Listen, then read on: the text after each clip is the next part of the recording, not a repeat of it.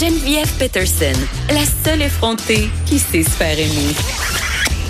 Jusqu'à 15, vous écoutez Les effrontés. On parle consommation de drogue puisque selon une nouvelle étude euh, publiée par le American Journal of Public Health, euh, le nombre de personnes qui s'injectent des drogues aurait augmenté de 30% euh, depuis 2011. Est-ce que c'est préoccupant ou est-ce que ça cache autre chose? J'en parle avec le docteur Julie Bruno, médecin au service de médecine des toxicomanies du CHUM, qui a participé, bien entendu, à cette étude et avec qui on s'est déjà entretenu par rapport à l'approche, par rapport aux drogue injectable. Bonjour, docteur Bruno. Oui, bonjour. Écoutez, quand on voit ça, un chiffre comme ça, que depuis 2011, il y a 30% de personnes euh, supplémentaires qui s'injectent des drogues, euh, on se demande tout de suite, cette hausse-là, elle est due à quoi? Euh, c'est une, très grande question, ben mais quand on regarde l'étude qu'on a l'avantage d'avoir regardé dans plus dans chacune des provinces. Mm ce qu'on remarque, c'est que notamment les hausses les, les plus importantes sont euh, sont dans l'Ouest canadien, donc en, en Colombie-Britannique. Euh, au Québec, il y a une hausse partout. Il y, a, il y a une hausse modeste dans certaines provinces. Donc, il y a beaucoup de variations dans les provinces. Est-ce que c'est préoccupant? Évidemment que c'est préoccupant. Euh, il faut prendre ces études-là avec euh, beaucoup de limitations parce mm. que je, je, veux quand même bien insister sur le fait que faire un, on fait pas des sondages dans la population générale pour savoir combien il y a de personnes qui, qui utilisent des drogues par injection.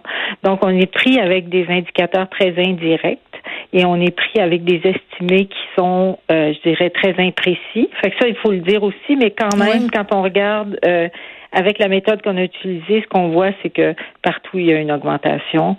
Euh, et, on, doit la prendre en compte. Mais euh, je regardais ce chiffre-là, euh, docteur Bruno, et je me disais, est-ce que ça cache aussi quelque chose, c'est-à-dire, euh, est-ce qu'on assiste à, à, cette hausse de 30% parce que les utilisateurs sont mieux répertoriés à cause justement de cette nouvelle approche des méfaits dont vous faites la promotion?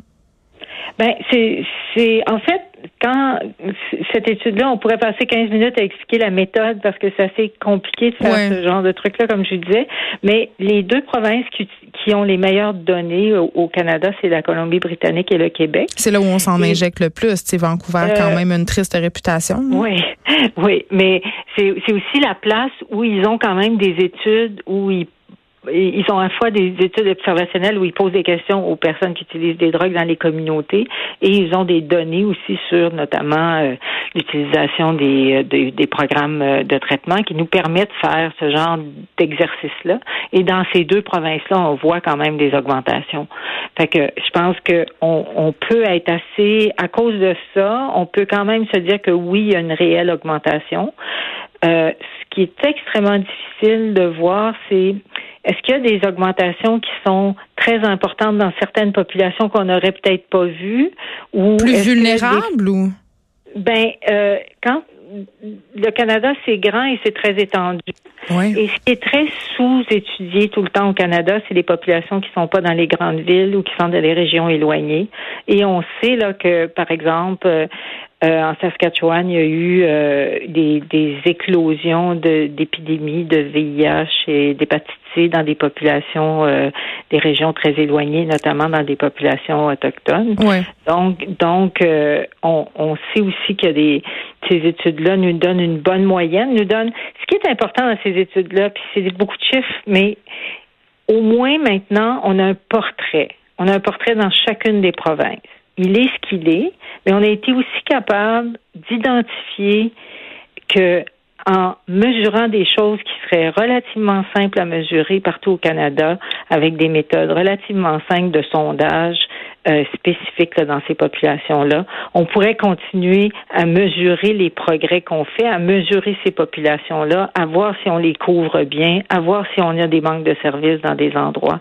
Et c'est pour ça qu'on a fait ce, ce papier-là qui est important. Brandon Jacka, qui était dans, qui est dans mon laboratoire, mhm. qui est un stagiaire postdoctoral, a passé deux ans à appeler des gens partout au Canada, à, vraiment euh, forer partout pour trouver des données qui étaient euh, dans les fonds de tiroir. Donc, c'est un travail où c'est très difficile de trouver des données sur ces personnes-là.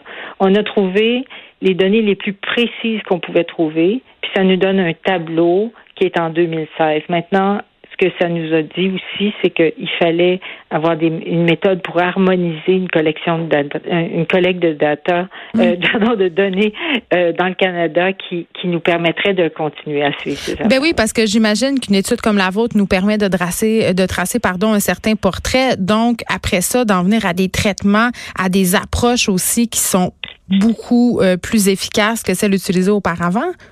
Ben, ce que ça nous donne, ce que ça nous donne, c'est un portrait de euh, est-ce qu'on atteint les cibles que l'Organisation mondiale de la santé euh, euh, dit recommande. oui, qui, sont finalement la, la base. est-ce qu'on les atteint, Madame Bruno? Est-ce qu'on les atteint dans toutes les provinces? Ben, on euh, on les atteint pas dans toutes les provinces. Le Canada se, se classe quand même assez bien, il faut le dire. Là. Mm. Euh, mais on les atteint pas dans toutes les provinces. On n'est pas très loin des cibles qui, encore une fois, sont le minimum. Mais on voit dans quelle province on, on, on doit faire plus d'efforts, en fait. Et c'est dans quelle province? regarder. Ben, par exemple, Attendez, le, par exemple, au, Québec, euh, quand on regarde le nombre de seringues qui sont distribuées par euh, 100 utilisateurs de drogue par injection, ben on voit qu'on est un petit peu en dessous de la limite de ce que ce que dit le l'Organisation mondiale de la santé. Ça va aussi nous permettre de dire, puis en même temps, au Québec, on sait qu'il y a des ventes dans les pharmacies qu'on mesure pas, etc. Donc, il faut toujours être prudent, mais ça, ça nous permet aussi de dire, bon, mais dans cinq ans, euh, est-ce que est-ce que dans les provinces est-ce que dans les provinces où on a augmenté ces cibles qui sont assez simples, des traitements pour les, les opioïdes puis des seringues pour les pour protéger les gens qui s'injectent, mm. est-ce qu'en augmentant ça, on a vu aussi les indicateurs de, de de méfaits, et notamment les, les surdoses, les infections à l'hépatite les infections au VIH diminuer. Fait que ces indicateurs-là sont super importants pour les gens qui planifient les programmes, puis pour les gens qui sont qui qui souhaitent, euh, euh, si vous voulez, aller chercher les budgets pour avoir plus de plus de programmes aussi. En terminant, Madame Bruno, il est aussi question de traitement. Dans votre étude, vous faites référence notamment au traitement agoniste. C'est quoi ça? Les traitements agonistes, c'est les traitements euh, comme avec la méthadone ou la buprénorphine, la suboxone. on est rendu où avec ça? Ben, on est rendu. C'est sûr qu'avec la crise des opioïdes et avec les, les décès euh, qu'il y a eu, il y a vraiment un effort partout mhm. euh, dans toutes les provinces. Au Québec, il y a eu beaucoup d'investissements qui ont été faits.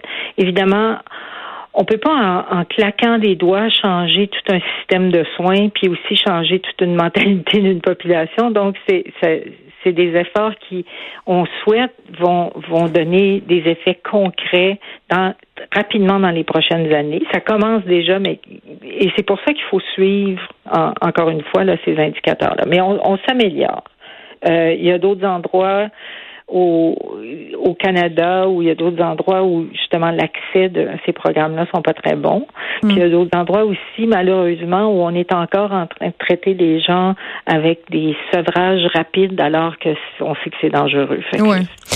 Euh, la question est toujours, euh, euh, oui, ça va bien, mais ça pourrait aller mieux. Oui, mais en même temps, ce type d'étude-là nous permet justement d'avoir un meilleur portrait et d'agir de façon plus efficace. Docteur Julie Bruno, merci de nous avoir parlé. On vous parlait justement de étude sur la consommation de drogue par injection qui a augmenté de 30% depuis 2011. Docteur Bruno, qui est médecin au service de médecine des toxicomanies du CHUM. Merci beaucoup. Merci bien. Au revoir.